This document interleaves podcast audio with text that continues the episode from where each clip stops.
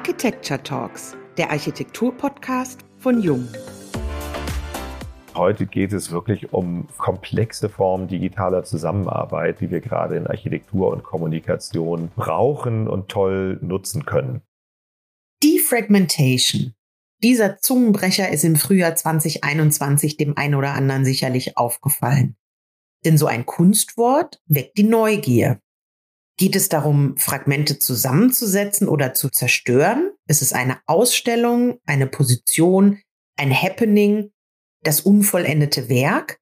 Digital, hybrid, analog? Der Wechsel der Perspektive ist das tägliche Brot von Jan Krause und Astrid Bornheim. Aus der Sicht der Lehre und der Architekturkommunikation, aber auch der des Experiments und der Interaktion. Mit dem Fokus, neue Methoden für den Architekturdiskurs zu erschließen.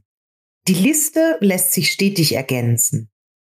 In unserer heutigen Podcast-Folge sprechen wir, Diane Slavic und Wiebke Becker, mit Astrid Bornheim und Jan Krause über aktuelle und kommende Themen, die Kunst des Experiments und Fragmente wieder neu zusammenzuführen. Hallo und herzlich willkommen zum heutigen Jung Architecture Talks Podcast. Wir freuen uns sehr, dass ihr heute bei uns seid. Ja, vielen Dank für die Einladung. Bevor wir jetzt gleich loslegen mit unseren Fragen, möchte ich euch ganz kurz vorstellen. Jan Krause hat seinen Lebenslauf, der die Architektur aus verschiedenen Perspektiven betrachtet. Von der Arbeit als Redakteur und Chef vom Dienst bei einer bekannten Architekturzeitschrift, in Unternehmenskommunikationen von großen Unternehmen und seit 2003 Professor an der Hochschule Bochum für den Fachbereich AMM Architektur Media Management dem ersten und bislang einzigen Studiengang zur Architekturkommunikation. Astrid Bornheim ist Architektin, Mitglied des Kuratoriums der BDA-Galerie und Dozentin für experimentelles Entwerfen und Ausstellungsarchitektur. Und das ist auch die perfekte Überleitung zu unserem ersten Thema, nämlich dem Happening, Defragmentation. Denn die Ausstellung, Debatte, Kommunikation wird auf verschiedenen Ebenen geführt. Jana hat es gerade ja schon gesagt, digital, hybrid, analog. Aber was genau verbirgt sich dahinter und warum? Ja, herzlichen Dank nochmal für die schönen Einleitungsworte.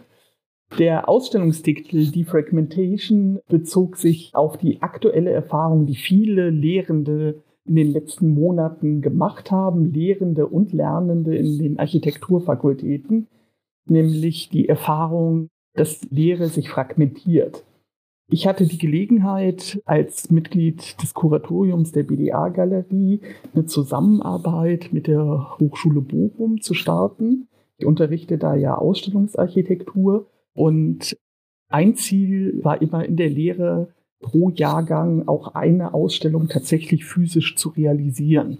Und jetzt müsste man ja in den nächsten Monaten komplett umplanen und die Frage war, wie realisieren wir tatsächlich ein Ausstellungsprojekt in Zeiten der Pandemie. Defragmentation ist aber natürlich auch eine Wortschöpfung. Die Punkt Fragmentation heißt es ja, wenn man es liest. D steht für digital. Es kann aber auch vom Sound her an einen technischen Begriff erinnern, der sich mit der Defragmentierung und der Neuzuordnung von zusammenhängenden Speicherplätzen, also der Neuzusammensetzung beschäftigt. Das Spannende war dann halt eine Szenografie zu entwickeln, ganz neue digitale Lehrformate auszuprobieren. Und obwohl die Studierenden aus Bochum nicht nach Berlin zur BDA-Galerie reisen konnten, halt eine Ausstellung komplett zu kuratieren, zu realisieren und Fragestellungen, die uns ganz aktuell beschäftigen, zu recherchieren. Die Komplexität der Architekturlehre ist ja eine wahnsinnig spannende, die gar nicht so einfach zu digitalisieren ist, weil wir Lehrformate haben wie Exkursionen. Wir haben die Lehrformate, die ganz wichtig für die Ausbildung sind, das Arbeiten in den Studios, in den Modellbauwerkstätten, die auch nicht einfach zu digitalisieren sind.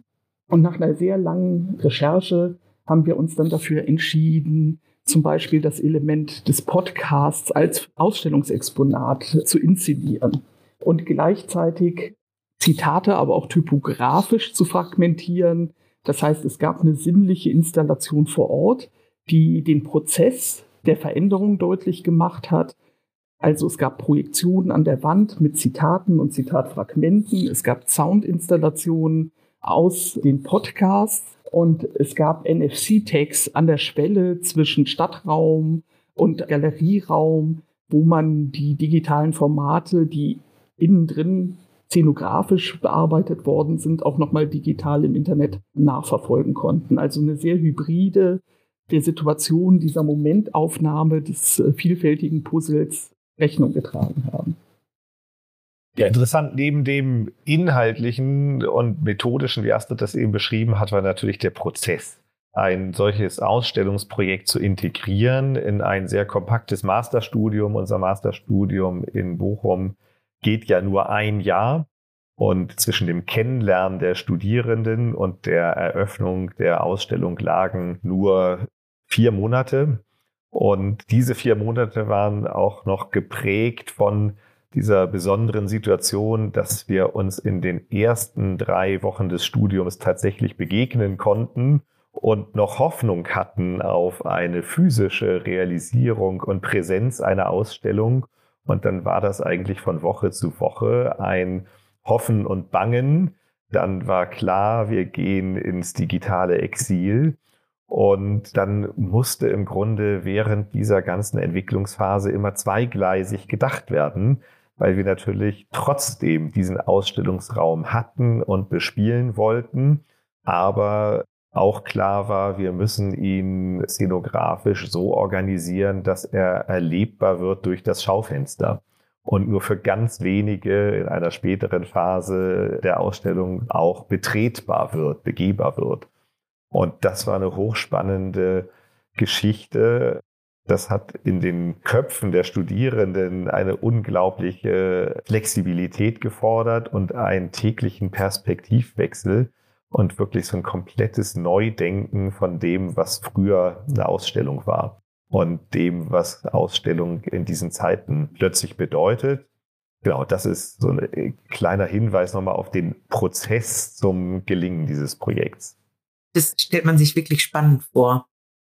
Also ihr habt es gerade ganz schön beschrieben. Wir haben diese Rückführung der digitalen Fragmente ins analoge beziehungsweise in den analogen Raum.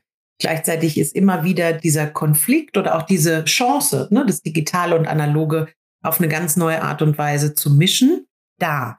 In der Arbeit der Studierenden, so haben wir das jetzt verstanden, stehen eben diese digitalen und analogen Räume der Lehre im Fokus. Und jetzt lasst uns das mal in die Praxis übersetzen. Können wir nicht alle für unsere tägliche Praxis was aus diesen Fragestellungen lernen? Ja, ganz bestimmt. Das ist das, worum es uns ja auch ging, wenn wir Lehre ausstellen oder Lehre in die Ausstellung einladen. Lehrende und Lernende in die Ausstellung einladen, geht es ja genau darum, Positionen miteinander zu teilen, Erfahrungen zu teilen und zu sehen, was können wir davon übernehmen in die Praxis oder auch wieder in die Lehre. Ich sehe da gar keine so große scharfe Trennlinie. Wir haben vielleicht in der Lehre größere Freiheitsgrade, was auszuprobieren und zu experimentieren. Wir verstehen unsere Lehre aber auch stark praxisorientiert.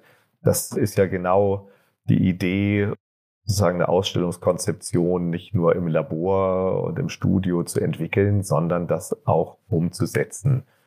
Und ich glaube, was man für die Praxis lernen kann und was unsere Studierenden vor allen Dingen für die Praxis gelernt haben, ist eine neue Form digitaler Zusammenarbeit. Ich habe den Eindruck, die sind so reif für den neuen Arbeitsmarkt, und können wirklich, früher haben wir das digitale Nomaden genannt und das waren aber irgendwie Menschen, die alleine an ihrem Laptop im Café saßen. Und heute geht es wirklich um komplexe Formen digitaler Zusammenarbeit, die wir gerade in Architektur und Kommunikation brauchen und toll nutzen können. Das ist, glaube ich, ein großer Baustein, den die gelernt haben und den die auch in neuen Arbeitszusammenhängen vermitteln können. Das andere ist eine gewisse Schnelligkeit, die wir alle gelernt haben, auch ich und auch eine Offenheit im Umdenken und eigentlich ganz klassisch, wie Architektur funktioniert, entwerfen und verwerfen, aber ohne so einen großen Frust dieses Verwerfens, dass man ganz viel gemacht hat, was man nicht brauchen kann, sondern dass man etwas gemacht hat, was in anderen Dimensionen weitergedacht wird und nicht umsonst war.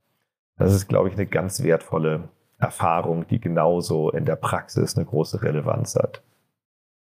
Also ein spannender Aspekt ist ja natürlich einmal, wie funktionieren Gruppenarbeiten. Ausstellungsarchitekturen sind immer komplexe Gruppenarbeiten. Wir haben die Phase der Kuratierung, aber natürlich auch des Displaybaus, der Auseinandersetzung mit dem Raum vor Ort, mit Handwerkern, mit Technikern, mit Lichtszenografen und so weiter und so fort. Also es sind ja sehr viele Gewerke beteiligt, die bei der Realisierung eine Rolle spielen.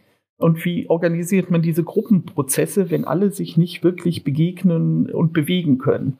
Da war der Lernprozess oder die Lernkurve natürlich ganz klar gerichtet, dass Kommunikation viel intensiver geführt werden muss. Es müssen mehrere Korrekturschleifen eingebaut werden, weil wir doch gemerkt haben, wie viel informelles Wissen in der alltäglichen Kommunikation bei Begegnungen doch stattfindet, die tatsächlich wegfallen. Und da muss im digitalen Raum wirklich intensiver mit mehreren Schleifen und auch präziser kommuniziert werden. Ja, also auch mit tatsächlich Wiederholungen und Nachfragen, damit eine Realisierung in der Praxis tatsächlich stattfinden kann. Das andere ist aber trotzdem natürlich, um Gruppendynamiken zu unterstützen, darf man das Soziale nicht vergessen. Damit Teams gut funktionieren, muss man auch im digitalen Raum Raum und Zeit für die soziale Begegnung geben. Ja, also Dinge die nicht definiert sind, also nicht immer nur Besprechungen effektiv abarbeiten, sondern wenn Teams, die sich nicht kennen, nicht begegnen sind, nicht persönlich begegnet sind, muss man gerade in Projekten, die realisiert werden sollen, auch in der Lehre, aber natürlich erst recht in der Praxis, Raum für soziale Interaktion geben und auch Zeit für soziale Interaktion im digitalen Raum geben. Und der dritte Punkt ist natürlich, dass es immer die schwierigste Aufgabe, wie man Kreativität und Material im digitalen transportiert. Also wie schaffen wir es, diese große Frage nach kreativen Impulsen im digitalen zu konservieren, wenn wir uns eigentlich nicht bewegen dürfen, wenn wir keine Ausstellungen anschauen können, keinen Film, keine Kunstvorlesung hören können, kein Konzert anhören können, uns nicht austauschen können über Literatur, woher kommen dann die kreativen Impulse, die tatsächlich zu einer neuen Formfindung und einer neuen Materialauffassung führen.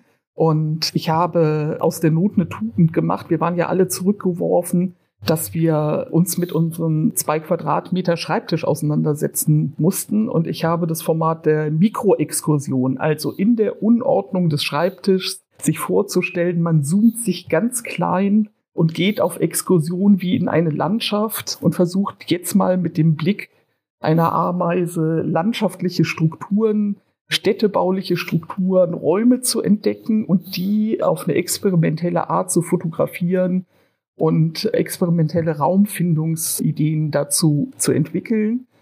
Und das Gleiche haben wir dann nochmal versucht mit dem Mikroexperiment, dass wir gesagt haben, also alles das, was normalerweise in einer Modellbauwerkstatt oder in einem Atelier oder Studio möglich ist, die konkrete Auseinandersetzung mit dem Material und dem Modellbau, haben wir in Kleinstpäckchen gepackt, ja, dass man wirklich Mikroskulpturen, Mikrofügungen und Mikropakete macht und die fotografisch oder per Video so aufarbeitet, dass sie dann wieder für eine große Szenografie und für eine große Inszenierung genutzt werden können. Und man stellt eben fest, und da kommt man dann eben, finde ich, wieder auch auf Zukunftsfragen, plötzlich schafft man Kreativität eben auch mit sehr wenigen Mitteln umzusetzen, mit sehr wenig Material. Und man kann auch Inspiration in kleinsten alltäglichen Begegnungen finden. Man muss nur die Art der Perspektive verändern und die Art der Wahrnehmung verändern dann ist auch unsere nähere Umgebung tatsächlich reich an Erlebnissen.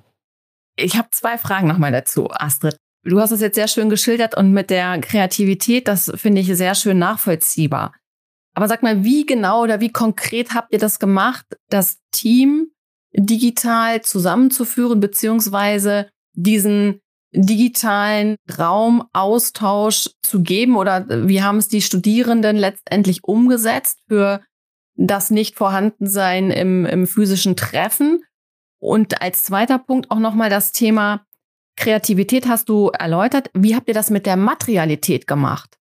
Die erste Frage, wir haben tatsächlich Gruppenarbeiten gesteigert, ja, also von Zweiergruppenarbeiten zu Vierergruppen, zu Achtergruppen und dann nochmal untereinander getauscht, so dass tatsächlich am Ende des Kurses jeder mal mit jedem zusammengearbeitet hatte und auch jeder jeden gekannt hat.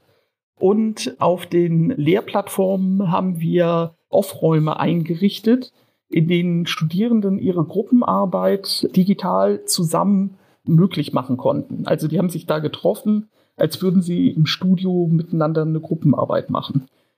So, und das war aber ein ganz wichtiges Ziel, dass in so einer Dramaturgie über das Semester hin tatsächlich jeder jeden mal kennengelernt hat. Also kennenlernen durch gemeinsames Arbeiten an einem Thema, kleinen Warm-up-Themen, die dann so ein Kennenlernen ermöglichen.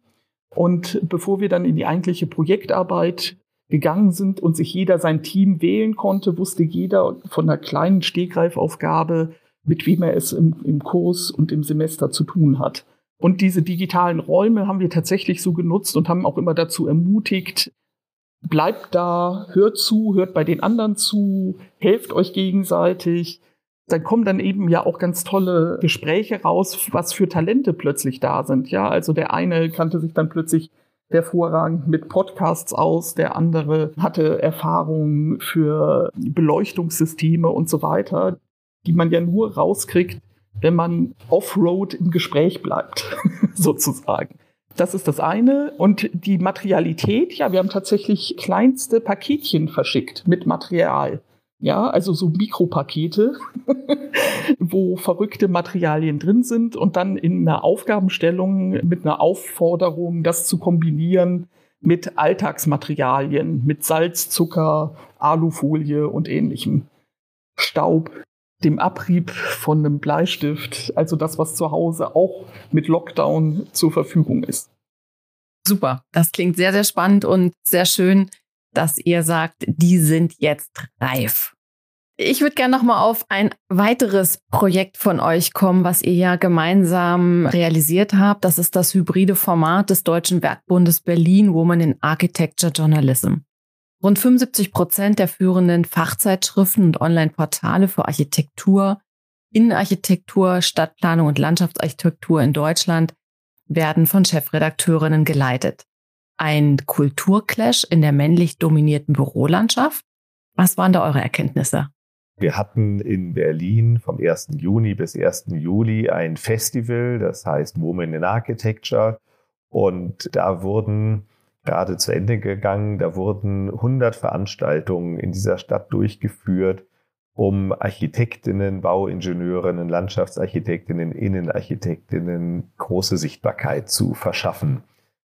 Als Vorstandsmitglied im Deutschen Werkbund war ich auf die Idee gekommen, sagen, dann lasst uns als Beitrag zu diesem Festival das Thema Architekturvermittlung präsentieren und diskutieren. Und das haben wir in drei Runden gemacht. Also jeweils vier Chefredakteurinnen saßen mit uns auf der Bühne im sehr schönen Ambiente im Garten des Mies van der Rohe Hauses. Und wir haben genau diese Fragen besprochen. Ist das ein Cultural Clash oder ist das eine Evolution? Was ist da in den 15 Jahren passiert und was liegt vor uns? Und ich glaube, so richtig als Cultural Clash hat das keiner empfunden, aber schon deutlich geworden, es gibt offensichtlich einen Perspektivwechsel mit Frauen in den Chefrollen der Kommunikation. Es gibt einen anderen Blick, es gibt andere Themen, es gibt vielleicht auch andere persönliche Neugier auf bestimmte Aspekte.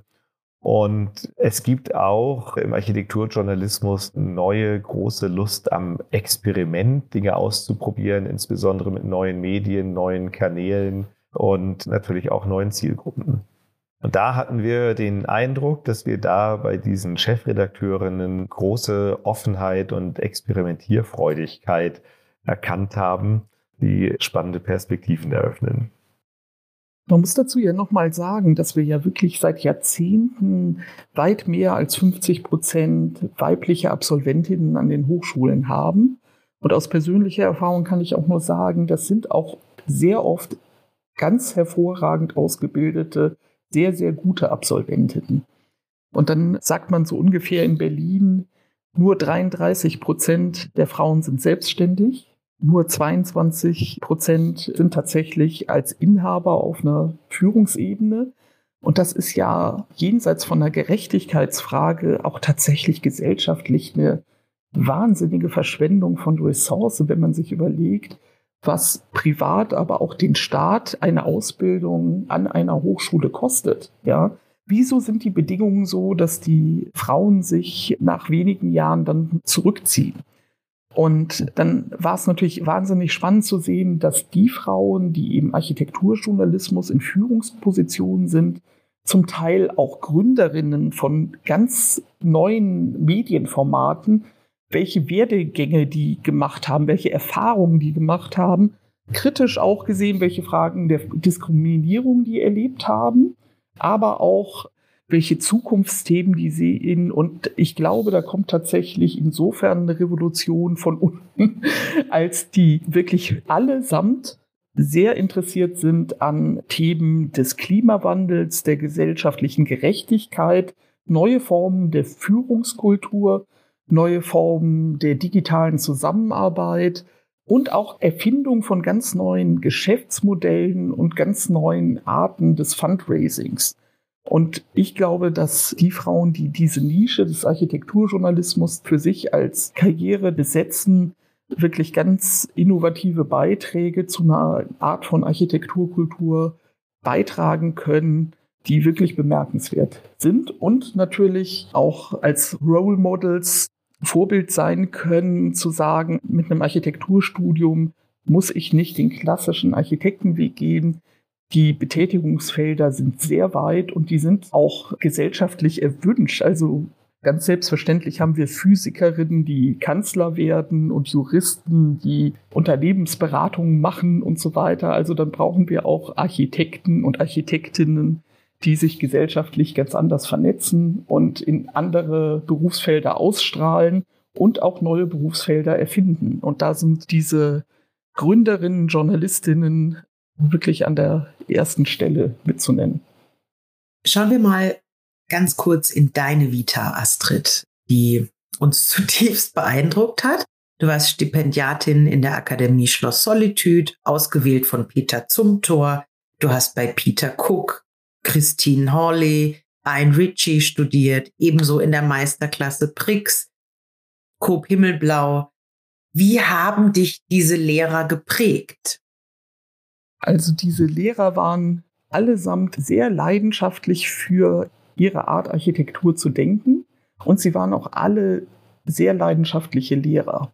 Ich kann das an Sir Peter Cook nochmal festmachen. Mittlerweile über 80, immer noch wahnsinnig interessiert an seinen ehemaligen Studenten und Studierenden, immer noch ganz stark informiert über das, was aktuell los ist, immer noch interessiert daran, junge Talente zu entdecken und auch jemand, der nach wie vor jeden Tag eine Zeichnung produziert und eine Architekturvision entwickelt.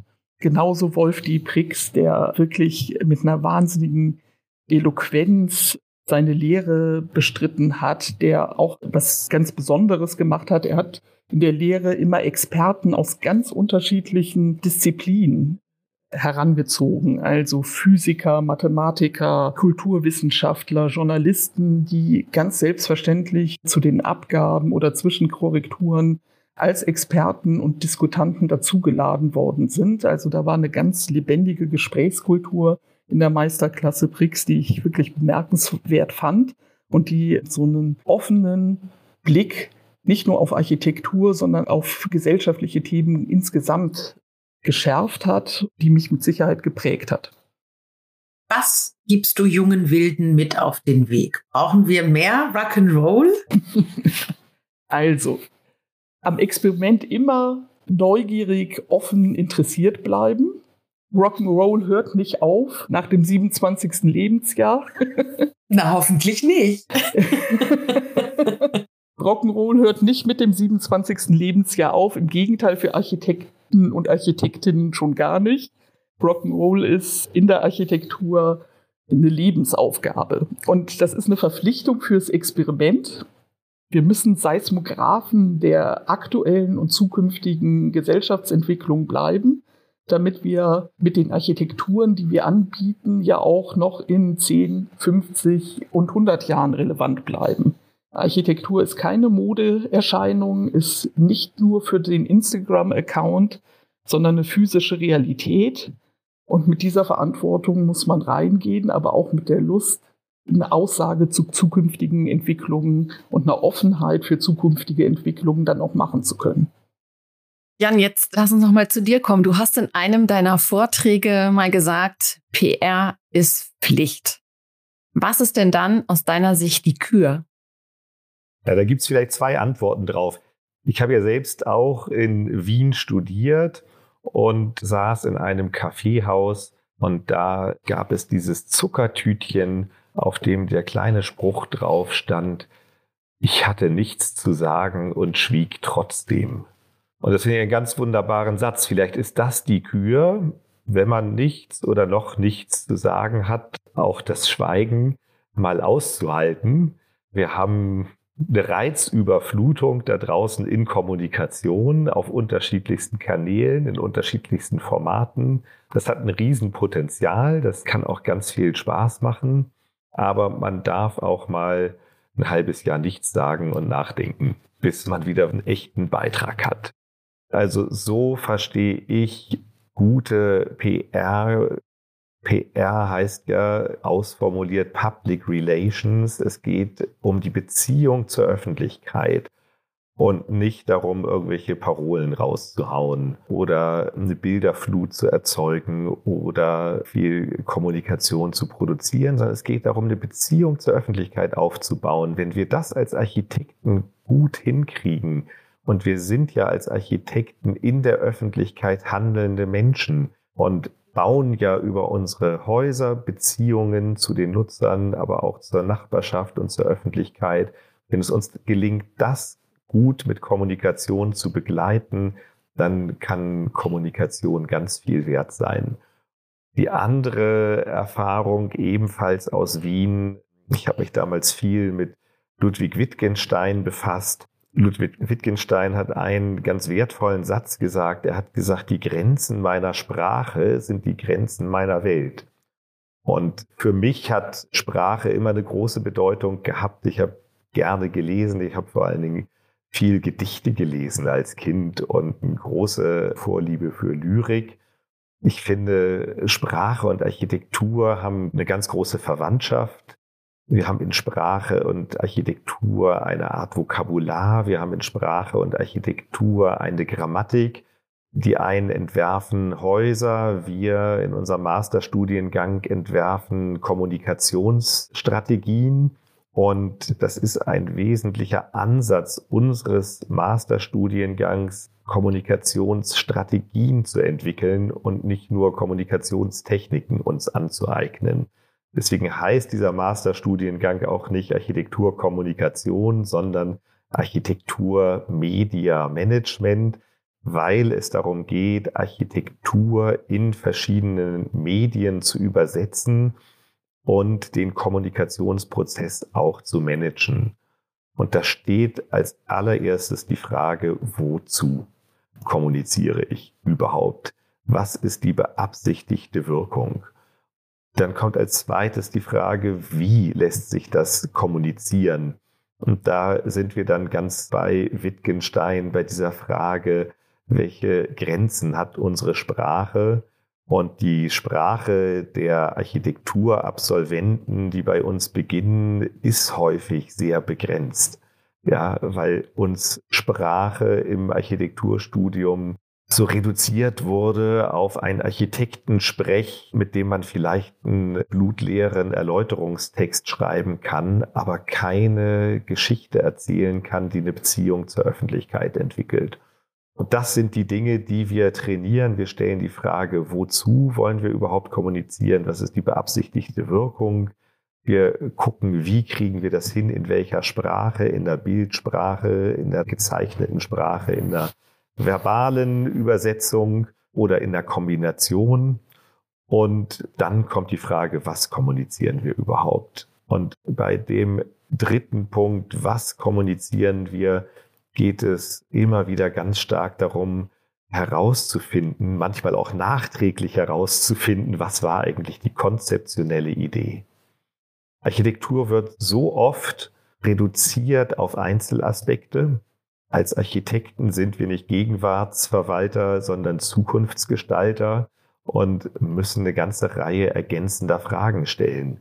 Müssen die Frage stellen, worauf soll das eigentlich hinauslaufen, diese Sammlung von Maßnahmen? Und wenn wir dann wissen, worauf das hinauslaufen soll und wir das in ein Konzept übersetzen können, vielleicht erst verbal, dann auch visuell und räumlich, dann kann man dafür auch wieder die richtigen Maßnahmen finden, die dann tatsächlich aus der Summe der Teile mehr machen. Und dann sind wir wieder beim Anfang unseres Gesprächs. Ja, auch da geht es um Defragmentation, um das sinnfällige Fügen vieler Einzelmaßnahmen, vieler einzelner Teile zu einem Ganzen. Jetzt haben wir euch ja jetzt gemeinsam erlebt und für unsere Zuhörerinnen, Zuhörer, wir sehen uns ja auch bei dieser Aufnahme. Und wir erleben euch jetzt hier gemeinsam, aber jetzt interessiert uns natürlich auch, wie arbeitet ihr denn tatsächlich zusammen? Fängt der eine an und der andere macht dann weiter? Oder ist das eher, dass ihr analytisch und der andere vielleicht ein bisschen experimenteller unterwegs seid? Wo seid ihr euch einig und kracht's dann auch mal bei der einen oder anderen Diskussion? Also wo es bestimmt ein gemeinsames Interesse gibt, allerdings aus einer unterschiedlichen Blickrichtung, ist der Umgang mit Sprache. Für mich ist Sprache Material ich benutze das auch ganz oft, um kreative Prozesse anzustoßen, indem ich Wortkombinationen oder Wortcollagen als Inspirationsquelle, als Point of Departure nutze, um bei Studierenden was auszulösen oder auch im Büro verrückte Titel als Collagen aus Worten zusammensetze, um Denkprozesse auszulösen, um auf neue Materialien, neue Formfindungen, neue Typologien zu kommen. Da haben wir ein gemeinsames Interesse, natürlich aus einer anderen Art der Perspektive auf Sprache zu gucken, aber es gibt dieses gemeinsame Interesse, Sprache als Material und als kreative Ressource zu benutzen. Die Zusammenarbeit jetzt hier bei diesem Projekt Defragmentation war tatsächlich unter dem Eindruck der Pandemie, dass man Energien auch bündeln muss, dass man Dinge zusammenführen muss, mein Format war ja die Ausstellungsarchitektur. Jans Format als Realisierungsprojekt in diesem Masterstudiengang war die Realisierung eines Symposiums. Und wir haben gesagt, dieses Mal lohnt sich dieser Blick auf die digitale Lehre, die beiden Formate zusammenzuführen, in ein gemeinsames Lehrformat zusammen zu gestalten und auch Energien zu konzentrieren und Reibungsverluste, die wir durch die Umstellung in diese digitale Lehre haben, trotzdem zu einem ganzheitlichen wieder zusammenzubringen. Wie funktioniert die konkrete Arbeitsweise? Da gibt es keine besondere Strategie. Das hängt an dem konkreten Projekt ab und an dem Arbeiten an konkreten Themen. Es gibt immer so eine Startphase, wo wirklich jeder ganz offen sagen kann, welche Assoziationen, welche Randthemen, welche Herzthemen er in einem bestimmten Thema oder in einem bestimmten Projekt sieht was er an Potenzialen vielleicht unter einer bestimmten Aufgabenstellung sieht oder in dem Fall, welche Potenziale es haben, überhaupt Dinge zusammenzubringen und zusammenzufügen. Und dann entstehen die Diskussionen tatsächlich bei bestimmten Übersetzungen. Also ich komme vom Raum her und von der Gestaltung her, Jan tatsächlich dann von Texten und Kommunikationsstrategien her. Die interagieren dann aber natürlich die Idee zum Beispiel hier bei Defragmentation, den Podcast tatsächlich als Ausstellungsobjekt, also das gesprochene Wort und den geschriebenen Text als Ausstellungsobjekt zu setzen, hat natürlich einen Einfluss dann auf die Art der Gestaltung. Also wie bringt man das an die Wand? Wie projiziert man das? Nimmt man Bildschirme und so weiter? Aber auch die Inhalte, ja, also die Inhalte, die Jan mit seinen Studierenden dann erarbeitet hat, Also welche Zitate, welche Interviewpassagen kommen zurück, haben dann wieder Einfluss auf Ideen, die man für eine konkrete Gestaltung benutzt. Und das ist wie so ein offener Dialog. Ja, ich finde, Astrid hat das gut beschrieben. Es gibt erstmal ja zwei eigenständige Widmungen. Astrid ist Architektin, ich bin Kommunikationsmanager und wir haben so ein unausgesprochenes Agreement, Expertise ist nicht anzuzweifeln. Das ist, glaube ich, erstmal eine ganz gute Basis, weil auch wenn jeder die Welt des anderen auch ganz gut kennt, gibt es trotzdem die jeweils größere Expertise und auch eine Neugier auf die Welt des anderen. Und das ist eigentlich großartig, dass wir uns so wechselseitig so bereichern und anregen können, aber auch an einem bestimmten Punkt loslassen können und sagen können, da kennst du dich besser aus, mach das mal.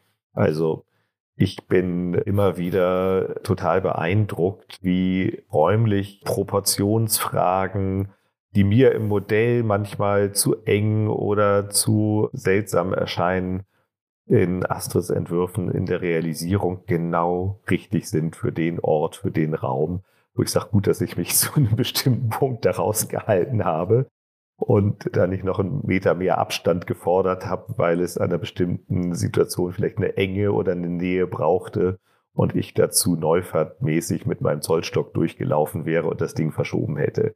Also das sind wirklich tolle Überraschungen, die dann auch in der Realisierung entstehen und wo man sich immer freut über die größere Expertise beim anderen. Dann gibt's trotzdem aber natürlich auch eine große Schnittmenge, wo wir, sagen wir, auf Augenhöhe miteinander um Lösungen ringen. Und ich glaube, weshalb die Zusammenarbeit auch da gut funktioniert, ist, weil wir uns beide so eine Kultur des Fragens angeeignet haben ich mehr, sagen wir, aus journalistischer Sicht und Astrid mit diesem Selbstverständnis der Architektin, die weiß, dass es Architektur nicht nach Lehrbuch gibt und nicht die eine richtige Lösung. Und diese wechselseitige Annäherung über Fragen funktioniert fantastisch und ist eine riesen Bereicherung. Es sind ja oft Prozesse mit ungewissem Ausgang, die wir gemeinsam starten. Und wenn wir selbst nicht weiter wissen, fragen wir andere. Ja, und da haben wir aus 30 Jahren Berufserfahrung oder wie viel das jetzt sind, einfach ein großes Netzwerk an tollen Menschen, die man schnell mal anrufen kann, denen man was zeigen kann. Das ist natürlich auch die, die Digitalisierung alles nochmal viel leichter geworden. Kurzfristig jemanden zu adressieren, eine Zeichnung zu zeigen, ein Modell rüber zu schicken, digital in irgendwas rumzukritzeln und zu fragen, was hältst du davon? Und das sind dann nicht nur Journalisten und Architekten, die wir befragen, sondern das sind aus Astrids Umfeld Künstler und Wissenschaftler, aus meinem Umfeld vielfach Manager, Marketingleute oder Ingenieure. Und dann hat man auch das Gefühl, wieder was zu machen, was mit dem Leben zu tun hat, was man nicht für sich macht, sondern für andere und mit anderen. Und das ist so die Methode unserer Zusammenarbeit, die, auch wenn es nicht immer reibungslos ist, dazu führt, dass wir zu einem Ergebnis kommen. Ich kann das ja nochmal anschaulich machen. Also, wir haben bei der Ausstellung Defragmentation zum Beispiel diese NFC-Texts verwendet und ein Podcast-Studio eingerichtet in der Galerie. Jan ist natürlich der totale Experte, was die Medientechnik angeht, was das dann auch technisch bedeutet, was das für die Reichweite bedeutet, wie die Verknüpfungen im digitalen sein müssen, damit man Reichweite und Response erzeugt. Aber auch NFC-Tags und ein Podcast-Studio sind ja Material. Ja, also ein NFC-Tags, die gibt es in verschiedenen ästhetischen Ausführungen. Oder überhaupt die Entscheidung, arbeite ich mit einem Barcode oder so einem Tag? Wie groß ist das? Welche Grafik soll der haben, wo bringe ich den an, konkret auf der Scheibe. Gibt es dazu eine Beschriftung? In welchen Proportionen gibt es die Beschriftung? In welcher Farbe werden die ausgewählt? Das gleiche gibt es für das Podcast-Studio. Es gibt sehr viele Geräte, Mikrofone, Beleuchtungen, Stühle, die technisch exakt dasselbe erfüllen, also die Funktionalität erfüllen, aber sie haben auch einen ästhetischen Wert und sie müssen in einer bestimmten Proportion im Raum angeordnet werden. Und da diskutieren wir viel. Also da ist genau dieser Dialog, was braucht es technisch, was braucht es funktional, was ist aber auch notwendig auf ästhetischer Ebene, um die Geschichte zu erzählen, um das Storytelling anzubiegen, wichtig und das ist nicht immer konfliktfrei. Da haben wir auch ganz andere Schwerpunkte natürlich. Ich bin in meinen ästhetischen Forderungen immer sehr radikal, stelle aber eben auch fest, dass diese Radikalität oft nur ein Nachfragen ist. Muss das so sein? Also muss das so aussehen? Kann das nicht auch ganz anders sein? Können wir auf Dinge nicht noch verzichten? Können wir nicht ganz andere Dinge hinzufügen? Und ich stelle immer fest, mit diesen Diskussionen, die ich tatsächlich in der Meisterklasse Prix auch in dieser Radikalität so gelernt habe, kommt man tatsächlich sehr oft zu sehr innovativen Lösungen, aber oft auch auf sehr nachhaltige Lösungen oder sehr kostengünstige Lösungen, wenn man dieses Nachfragen halt bis auf die Spitze treibt. Also das war jetzt echt ein Quell der Inspiration. Ich glaube, wenn es darum geht, dem Nachwuchs, den jungen Wilden zu zeigen, wie Zusammenarbeit funktionieren kann, dann habt ihr das gerade ganz großartig beschrieben.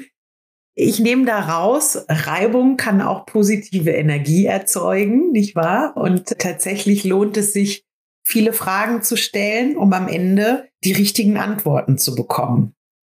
Das würde ich ganz gern tatsächlich noch ergänzen. Also wir leben ja in so einer Zeit, wo es so eine Unsicherheit gibt. Darf Diskussion überhaupt noch stattfinden? Dürfen unterschiedliche Positionen formuliert werden? Ich halte das für eine ganz wesentliche Kulturtechnik. Die Frage ist natürlich, dass die Diskussion immer im Respekt vor dem Wissen und der Position des anderen geführt wird. Das finde ich wahnsinnig wesentlich. Und dann sind aber auch diese harten Auseinandersetzungen wichtig, um der Sache willen und um der gesellschaftlichen Zusammenarbeit willen. Und ich sage meinen Studierenden immer, solange ich mit euch noch diskutiere und hinterfrage, habe ich ein wahnsinniges Interesse an eurer Arbeit. Das ist eine Auszeichnung, diese Diskussion. Wenn ihr nur noch hört, ja, ist in Ordnung, dann hat es wahrscheinlich nicht emotional berührt. Ne? Und das sollte euch eher nervös machen, als der Wunsch, nochmal nachzufragen, das letzte Quäntchen noch rauszuholen und Dinge noch besser zu machen. Und diese Kulturtechnik der Diskussion mit Würde, mit Respekt, die finde ich ganz wichtig. Die muss an den Hochschulen geübt werden. Die müssen natürlich auch in der Praxis, in den Büros geübt werden. Und da denke ich, sind aber eben auch Führungsstile notwendig, die eine Atmosphäre erlauben, wirklich auf Hierarchieebenen zu verzichten, da darf der Schülerpraktikant genauso Fragen stellen oder einen Beitrag leisten, angstfrei einen Beitrag leisten, wie der erfahrene ältere Fachingenieur, der eine Wahnsinns-Lebenserfahrung und Expertise hat. Die müssen alle in ihrer Person gewürdigt werden. Und dann kommen sehr, sehr spannende, offene und belastbare Projekte auch raus. Ich glaube, das fasst es ganz schön zusammen. Tatsächlich, wenn wir uns mit Respekt begegnen und der Achtung vor dem anderen und auch vielleicht eben auch seiner Vergangenheit und dem, was er mitbringt, gerade wenn wir auch über interdisziplinäre Arbeiten sprechen, dann kann das zu einem wahnsinnig tollen Ergebnis führen. Also wir sagen ganz, ganz herzlichen Dank an dieser Stelle an euch beide für diese tollen Einblicke, für die Zeit, für die sehr offenen Gespräche. Ich glaube, dass ganz viele Zuhörer und Zuhörerinnen da für ihr eigenes Tun ganz viel mitnehmen können. Ja, ich kann an der Stelle nur noch mal ein ganz herzliches Dankeschön aussprechen. Liebe Zuhörer und Zuhörerinnen, Sie dürfen sich an der Stelle natürlich auf weitere spannende Gespräche freuen. Ich glaube, wir treffen uns in der Runde auf jeden Fall noch mal wieder und führen unser Gespräch fort weil da gibt's noch ganz viel Unausgesprochenes. Ganz herzlichen Dank an euch. Ja, ganz herzlichen Dank für die Einladung. Danke auch von unserer Seite. Viel Erfolg weiter mit dieser Reihe. Wir danken auch ganz, ganz herzlich unseren Zuhörerinnen und Zuhörern und freuen uns auf die nächste Folge des Jung Architecture Talks, dem Architektur-Podcast von Jung.